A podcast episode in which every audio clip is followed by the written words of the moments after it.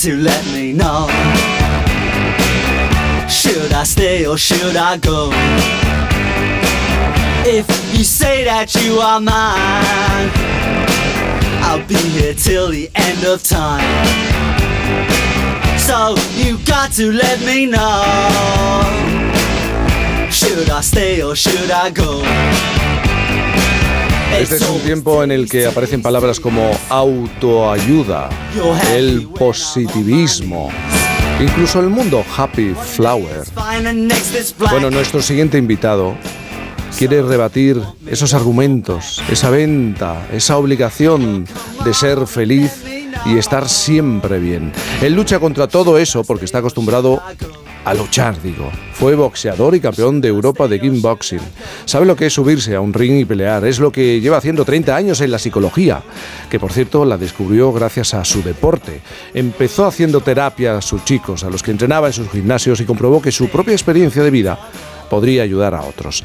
Creció en un barrio que como muchos durante los 80 estaba gobernado por la droga y una cultura kinky que él dice que le ha marcado. Hay que resaltar, esto le gusta mucho contarlo, que es un superviviente. También sobrevivió a la caída de un meteorito a finales de los años 60 en Turó de la Peira, en su barrio, en Barcelona. Sabiendo esto, ya podemos intuir que la persona que nos va a saludar en unos instantes es muy cañera. Además, no pretende ser ni formal, ni extremadamente fino.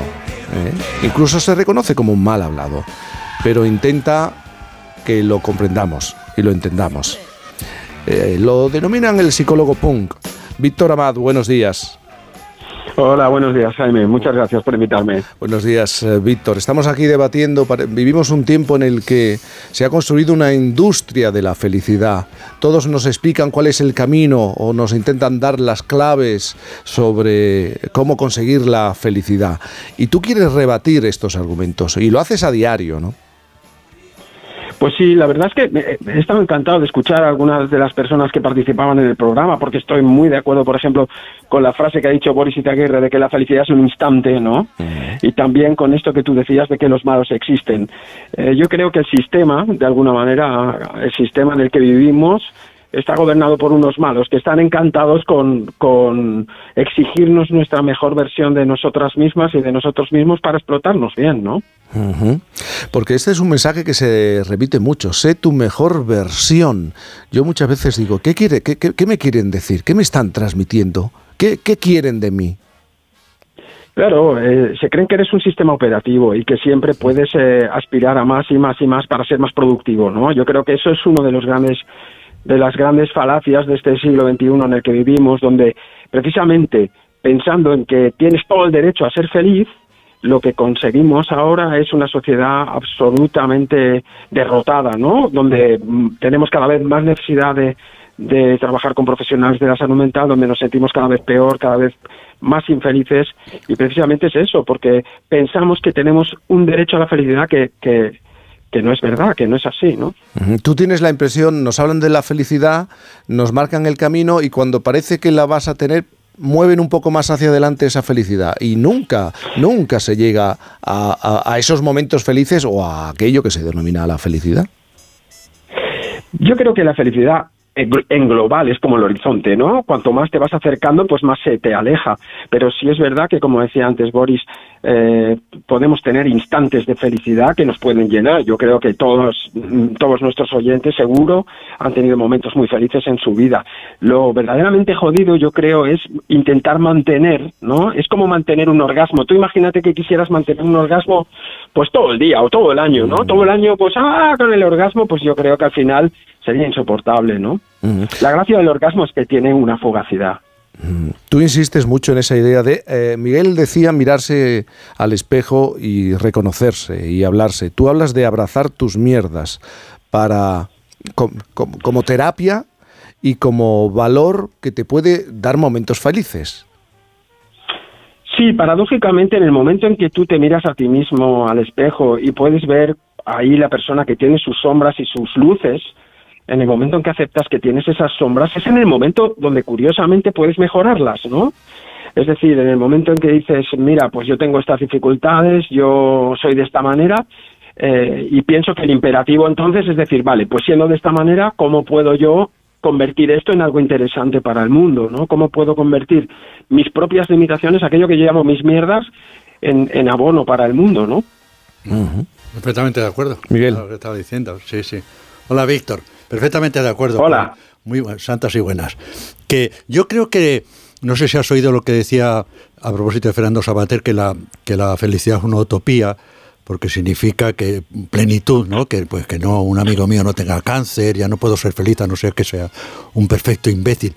Yo creo que a lo que hay que tender es conociéndose uno mismo a llevar una vida armónica.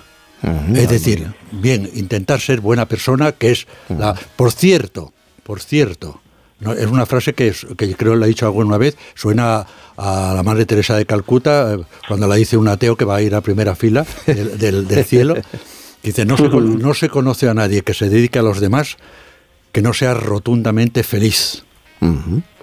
Claro. Pero que pero eh, hay que hay que convivir con las con, las cosas negativas que tiene uno y las que se puede y las que se pueden corregir intentar corregirlas hay otras que no porque vienen vienen de fábrica igual que ¿Está, usted de Ese acuerdo? es el gran discurso, yo creo. Perdona que te, interrumpa, es que justo me, me, pongo muy, me excita mucho, ¿no? Cuando se escucho, precisamente porque yo pienso que, que uno de los grandes eh, em, robos de la autoestima es esa, es decir, que eh, es pretender que tú puedes llegar a una perfección, ¿no? Y te dejas la piel intentando llegar a una perfección que es imposible, como muy bien decías tú, ¿no? En el libro yo digo que que ser humano comporta eh, tener una herida infinita, por lo tanto nunca vas a restañar el 100% de esta herida.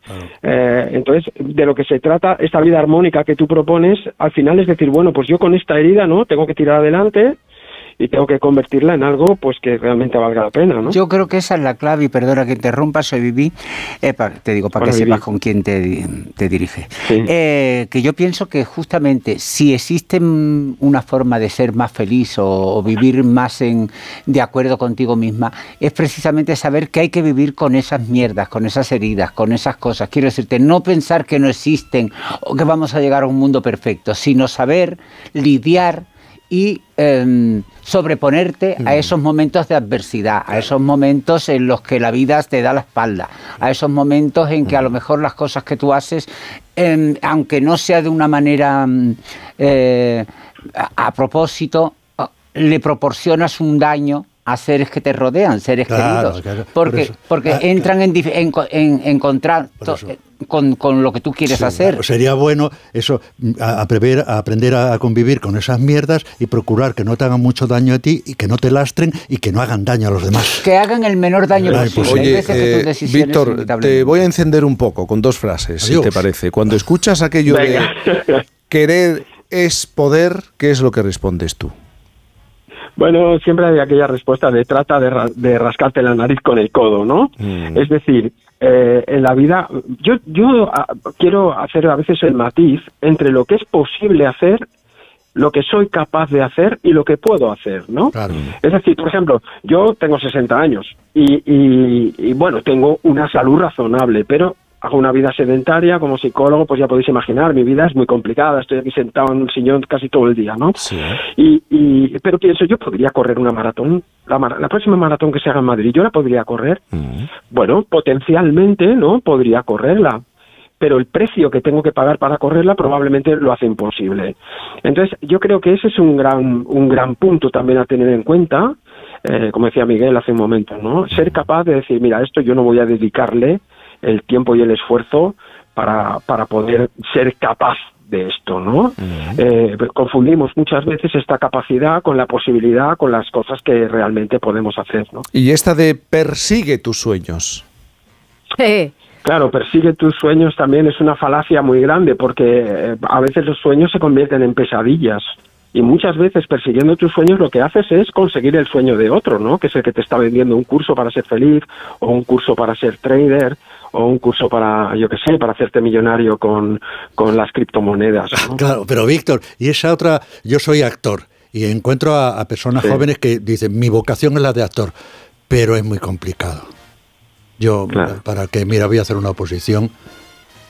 ¿Y qué hacemos con eso? Que se rinden ante cuando eso, ¿por qué? Puede ser, ¿por qué no?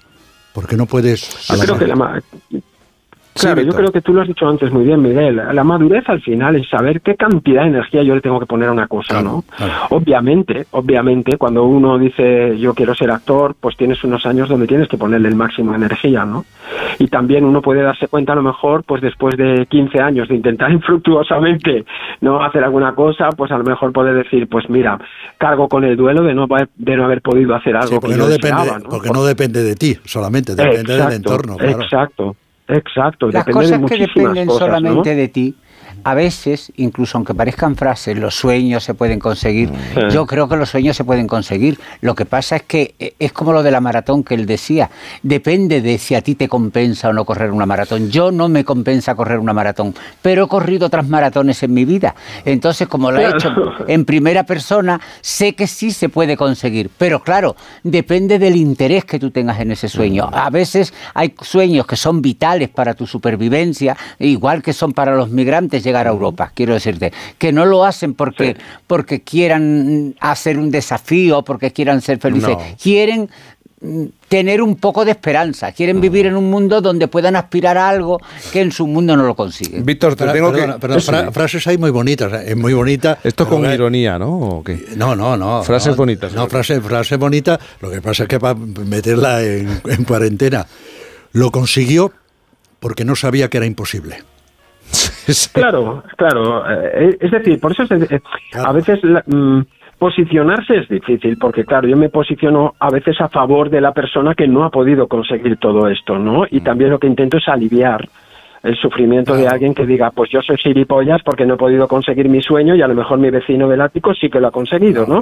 Entonces, eh, claro, al final nos hemos de mm. colocar en una posición donde digas, bueno, eh, puedo lograr cosas, puedo luchar, puedo mejorarme cosas, luego puedo mejorar cosas siendo yo mismo, porque el problema a lo mejor es lograr el éxito siendo otro, ¿no? Intentando ser otro. Mira, es, cuando hablaba Vivi me he acordado mucho de un profesor que tenía, yo me acuerdo que hacíamos como un grupo de psicólogos y hacíamos unas reuniones y entonces en un momento dado este profesor, que era un hombre más mayor, me dice, ¿usted qué hace aquí, no? Preguntando a cada uno de nosotros, ¿usted qué hace aquí? Y yo le dije, hombre, yo estoy aquí porque quiero ser un gran terapeuta, ¿no? Yo le dije, quiero ser un gran psicólogo, yo como soy Leo, pues mm, ya que hago una cosa lo tengo que hacer en grande, ¿no? Y entonces digo, quiero ser un gran psicólogo. Y entonces el tipo me miró, me miró compasivamente y me dijo, los grandes psicólogos tienen vidas de mierda, ¿no? es como, claro, como decir, ¿estás dispuesto a tener una vida de mierda para ser un gran psicólogo? Mm.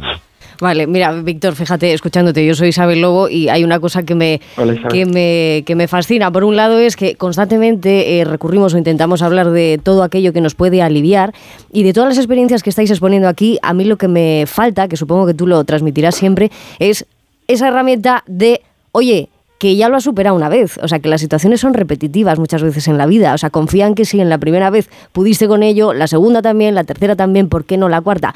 ¿No es verdad que la autoestima también se construye sobre eso, sobre recordar que en otras ocasiones ya pudiste con algo parecido?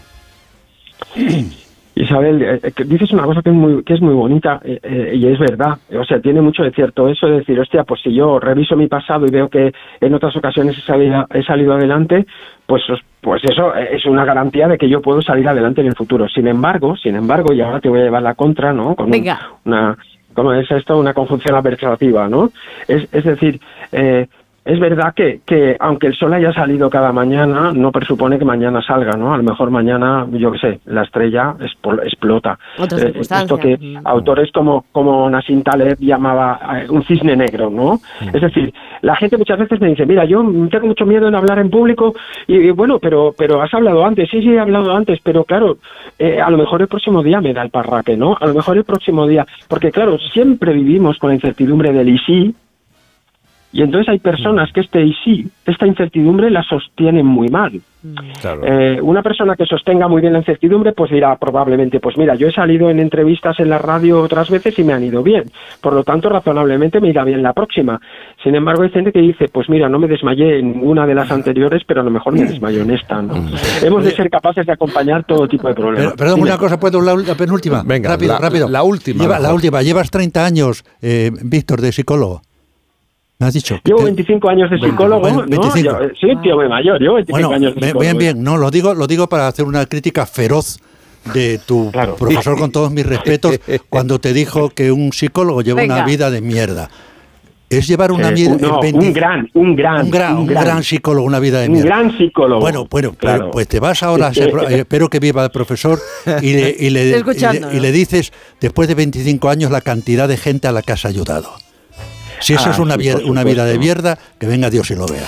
Bueno, Víctor, después de esto, después de esto, Víctor, te vamos a despedir, pero yo no me puedo resistir. Te podría preguntar por, por, por tu vida en los duros barrios de los 80, ¿no? gobernados por la droga. te, te, podría preguntar por tu vida de, de boxeador, de campeón de Europa, por tu trabajo con los chavales. Pero hay algo que me llama mucho la atención de tu biografía ¿Cómo que sobreviviste a la caída de un meteorito a finales de los...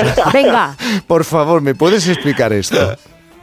Bueno, como decía García Márquez, decía, la vida no es lo que te pasa, sino cómo lo cuentas. Vamos a ver, a finales de los 60, efectivamente, cayó un bólido, o sea, cayó una piedra incandescente.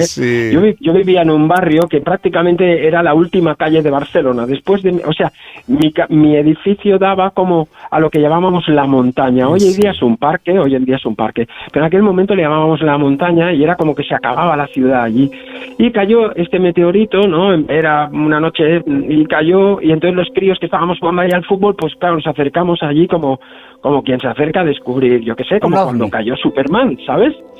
Y, y, bueno, era nada, una, una, un pedrusco incandescente que cayó justo en la montaña, nos podía haber caído en la cabeza. Mm. Entonces yo siempre, como hago muchas formaciones y muchos cursos y muchas conferencias, muchas conferencias, pues siempre pongo que, que igual este, este este tumbao mío de punk mal carado tiene que ver con, con, esos efluvios cósmicos, esos efluvios cósmicos ¿no? que, que, me impregnaron ¿no? cuando cayó eso en mi infancia. Pues Víctor Amat, eh, muchísimas gracias por estar esta mañana aquí con nosotros de charla, hablar de la felicidad, de la búsqueda de la felicidad, de la industria de la felicidad, etcétera, etcétera, etcétera, etcétera. Un abrazo grande. Un abrazo. Oye, muchísimas gracias, un abrazo para todos. Buen sábado.